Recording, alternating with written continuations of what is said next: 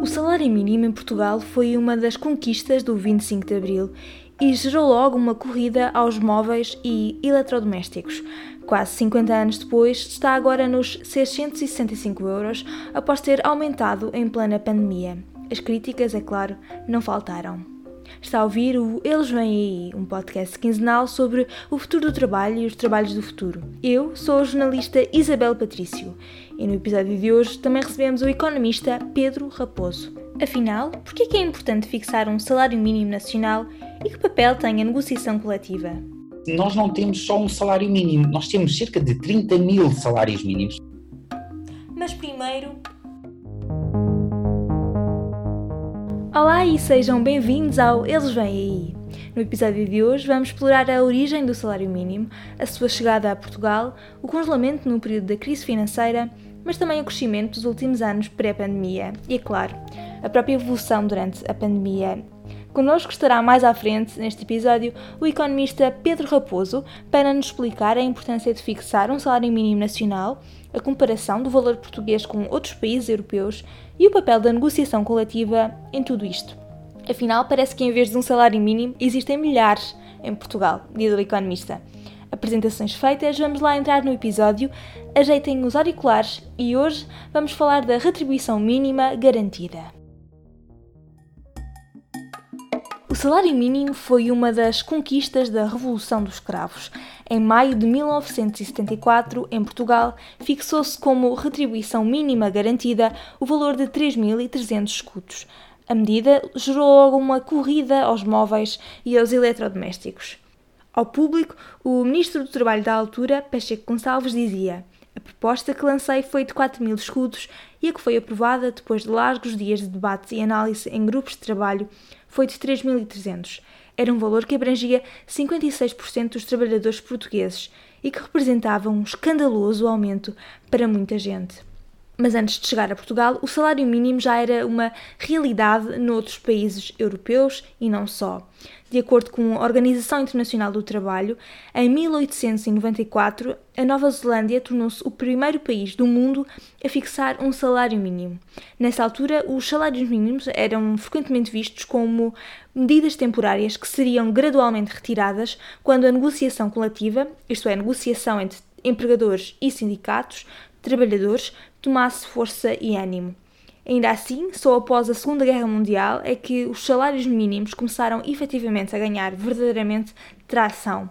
Aliás, de acordo com a OIT, França, por exemplo, só passou a aplicar o salário mínimo a nível nacional a partir de 1970, não muito antes de Portugal, e Espanha a partir de 1980.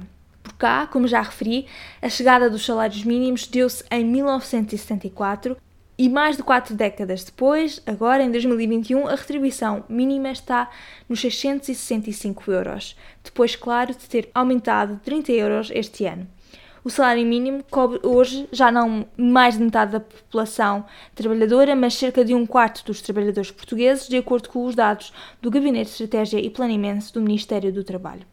É importante lembrar que o salário mínimo nacional tem estado a subir desde 2015, após ter estado congelado por 4 anos nos 485 euros durante o período da crise financeira e da intervenção em Portugal. Quando António Costa chegou ao poder, o salário mínimo tinha acabado de aumentar e estava então nos 505 euros. Hoje está, como eu já disse, nos 665 euros. O objetivo agora é chegar aos 750 euros até 2023, ou seja, até o final desta legislatura. Será possível? As opiniões estão divididas, especialmente neste período de pandemia. Aliás, o governo decidiu aumentar este ano o salário mínimo, apesar da fragilização das, da, das empresas, do estado fragilizado em que se encontram, exatamente para manter esse objetivo em mente de, chegado ao final da legislatura, o salário mínimo ter aumentado para 750 euros mas é claro, nem todos estão de acordo com a possibilidade de cumprir este objetivo. Por exemplo, os patrões dizem que este não seria o momento para aumentar os salários, tendo em conta que não só as contas estão debilitadas, milhares de empresas estiveram, por exemplo, em layoff ou com a atividade fechada por causa do confinamento, mas também, por outro lado, uma vez que o futuro é incerto, seria preferível, dizem alguns, aguardar a evolução da pandemia para realmente fixar este valor, por exemplo, fixá-lo só a meio do ano ou mais para o fim do ano, quando já houver outros dados sobre a pandemia, a evolução da vacinação e tudo mais. Qual é que é a vossa opinião? Acham que a subida do salário mínimo este ano foi uma boa opção ou acham que seria mais prudente esperar realmente a evolução da pandemia, até porque houve uh, o tal agravamento da pandemia no início do ano, o novo confinamento e, portanto, o novo agravamento da situação das empresas?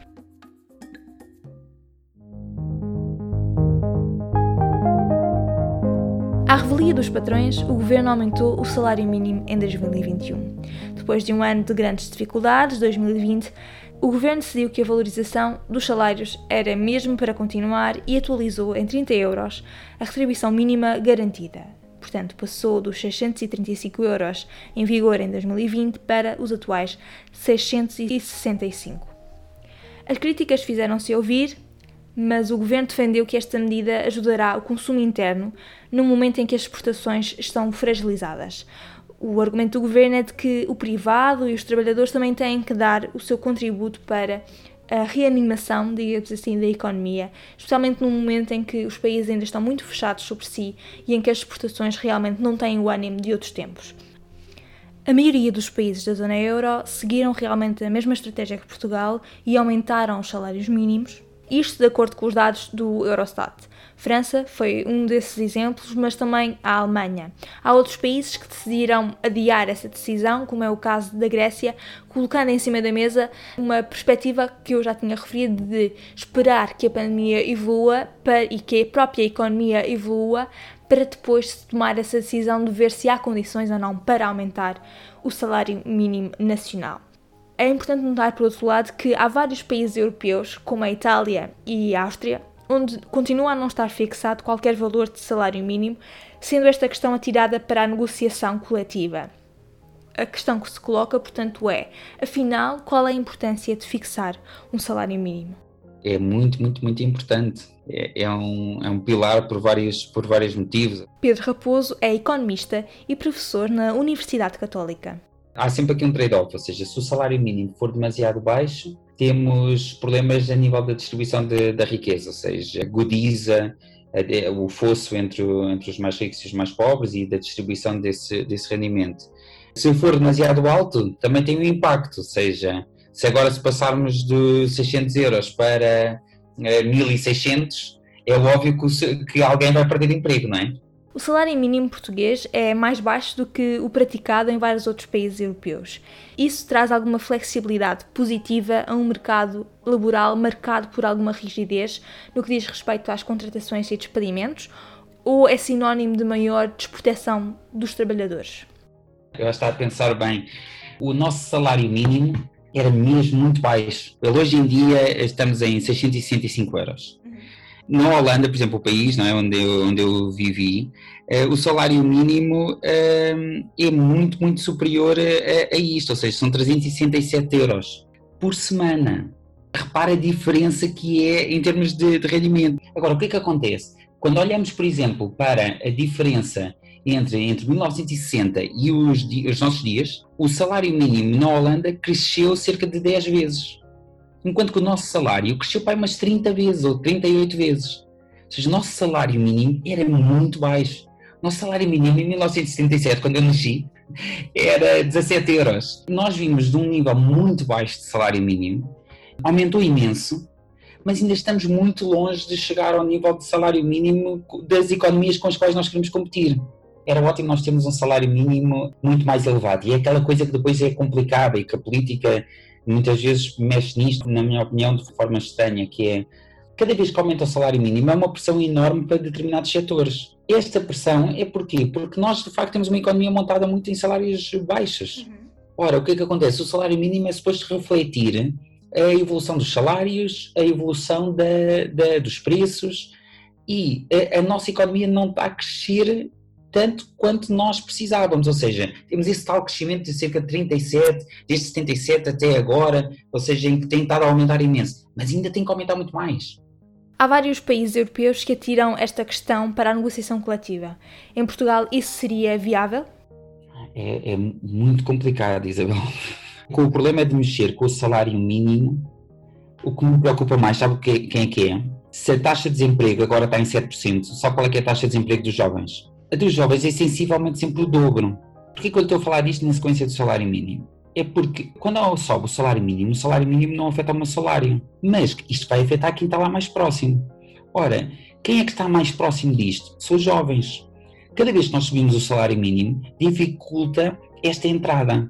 Ou seja, quando eu penso numa negociação, e, e que ainda por cima nós, o nosso sistema de, de, negociação coletiva é aqui assim um pouquinho esquizofrénico, e depois posso lhe falar, mas só nesse sentido, de resposta ao que, que é o sistema de negociação. Mas é, é, o que é que acontece? Quando, quando nós fazemos esta, esta negociação salarial, nós estamos a tentar garantir que eh, aqueles impactos positivos, não é? Ou seja, de mexer com a distribuição salarial eh, e tudo. Mas há também uma luta aqui entre os insiders e os outsiders, ou seja, quem já tem emprego, a principal preocupação que, que essa pessoa tem é tentar ter um aumento salarial. Eles, quando eu estou nessa negociação salarial, como é feita hoje em dia, eu não tenho em conta a parte do indivíduo que está fora do mercado de trabalho e que não consegue arranjar emprego. Então significa que nós temos que ter cuidado sempre nesta gestão e que não pode ser só focada em quem tem emprego, tem que se ver o cenário global. É por isso que estava a dizer que acha que a negociação coletiva em Portugal é esquizofrénica? É por ser eh, mais virada para si do que propriamente para o futuro e para os futuros trabalhadores? Eu tive a felicidade de passar agora uns meses uh, no, no, MIT a visitar. E o que é que acontece? Eu cheguei lá, só sabia falar duas coisas: discriminação preocupação com a discriminação, sobretudo racial, mas também de género, e ao mesmo tempo eh, a ideia de voice of workers. E de repente apercebi-me, o voice of workers é, é uma espécie de, de, eh, forma moderna de falar de sindicato. Por que eu estou a falar disto? Porque em Portugal a taxa de sindicalização, eu vou utilizar este termo e provavelmente estou errado ao utilizar isto assim, a taxa de sindicalização é muito baixa, ou seja, a maior parte das pessoas não está sindicalizada. Mas a maior parte das pessoas, ou seja, vou dizer cerca de 15% das pessoas são sindicalizadas, é do, assim, de, de repente é o que eu me lembro o número que eu me recordo. Mas cerca de 95% das pessoas veem os seus salários negociados através dessa negociação coletiva. Nós temos uma coisa que se chama cotarias de extensão. Cotaria de extensão, sim. Que a negociação é feita entre o governo, entre as entidades patronais e as entidades sindicais. E o que é que acontece? É, estamos a falar da parte dos sindicatos, de cerca de 15% das pessoas é, é que estão lá sindicalizadas. E vamos acordar num determinado valor de um salário, salário mínimo, e, e, é que não há só um salário mínimo, já, já vou aí. E o que é que acontece? Eles uh, negociam isso, deveria só afetar 15%, mas depois, dadas as portarias de extensão, e que o governo, e que eu acho que é curioso, que é, é o próprio governo, é que pega nessa, nessa portaria de extensão e utiliza para uh, estender essa negociação para todos. Porque nós falamos de um salário mínimo, mas nós temos cerca de 30 mil salários mínimos. Porquê? Porque nós temos o instrumento de regulação coletiva, que sensivelmente todos os anos são cerca de 100. Depois temos cerca de, de 100 categorias profissionais que são afetadas por cada um destes instrumentos de regulação coletiva. Nós, de repente, nós não temos só um salário mínimo, nós temos cerca de 30 mil salários mínimos, estou a exagerar, mas é à volta disso, 30 mil salários mínimos que eu não negociei esse valor, está a ver? O meu salário como professor da universidade está, eh, vem dessas tabelas e eu não me sindicalizei. Ora, o que é que aqui está, o que é que aqui para mim é esquizofrénico? É que é um sistema que está montado numa lógica antiga em que as pessoas eram supostas serem sindicalizadas e participarem, mas hoje em dia já ninguém quer estar sindicalizado. O salário mínimo foi atualizado em plena pandemia. Que avaliação faz dessa decisão enquanto economista? O salário mínimo eu acho que tem que continuar a aumentar, lá está, tem que ser um reflexo do aumento do, do resto dos salários e, e, e dos preços. A aumentar quer os preços, quer os salários, não parece. Ou seja, nesse sentido, parece que não, não haveria evidência de necessidade de, de aumentar o, o, salário mínimo nesta altura, em que não deixa de colocar alguma pressão junto às empresas nós vemos que isto tenha uma, um efeito negativo no emprego, que é assim a grande coisa uh, que nós nos preocupam. Não parece, ou seja, depende, depende muito do nível de salário mínimo do qual começamos. Se estamos em níveis de salário mínimo muito baixos, não parece haver um impacto no emprego. A partir de um determinado nível, isto pode já colocar uma pressão verdadeiramente, e lá está, o grupo que me preocupa mais é os jovens. Para mim, é, nós estamos atrasados como eu há pouco estava a dizer, em relação, por exemplo, à Holanda, não é? E depois, por exemplo, com cerca de 20% das pessoas ganham um salário mínimo. E então o que é que acontece? Nós temos que fazer esse esforço. Não sei se era o ano ideal. Obrigada, Pedro. Espero que tenham gostado deste episódio do Eles Vêm Aí. O que acham da subida do salário mínimo em plena pandemia? Temem que agrave o desemprego ou concordam que vai gerar o reforço do consumo necessário à recuperação económica? Digam-me tudo no meu Instagram, no arroba ivbpatricio. E já agora, estão a gostar deste novo formato do podcast? Eu estou, claro, muito interessada nas vossas opiniões e quero ouvir todas as vossas sugestões para este meu projeto. No próximo episódio vamos falar de igualdade de género. Aliás, a pandemia veio agravar este fosso entre homens e mulheres também no mercado de trabalho, mas não só. Por exemplo, o número de trabalhadores que faltaram ao trabalho para ficar com os filhos por força do encerramento das escolas foi maior entre as mulheres do que os homens, indicam uh, os dados. Além disso, muitas mulheres em todo o mundo acabaram por perder as suas ocupações exatamente por causa da pandemia, uma vez que estavam em cargos mais precários do que os seus colegas trabalhadores homens. Mal posso esperar por abrir esta discussão que me parece realmente muito importante e muito pertinente. Por hoje é tudo. Tenham uma boa semana de trabalho, fiquem seguros. Tchau!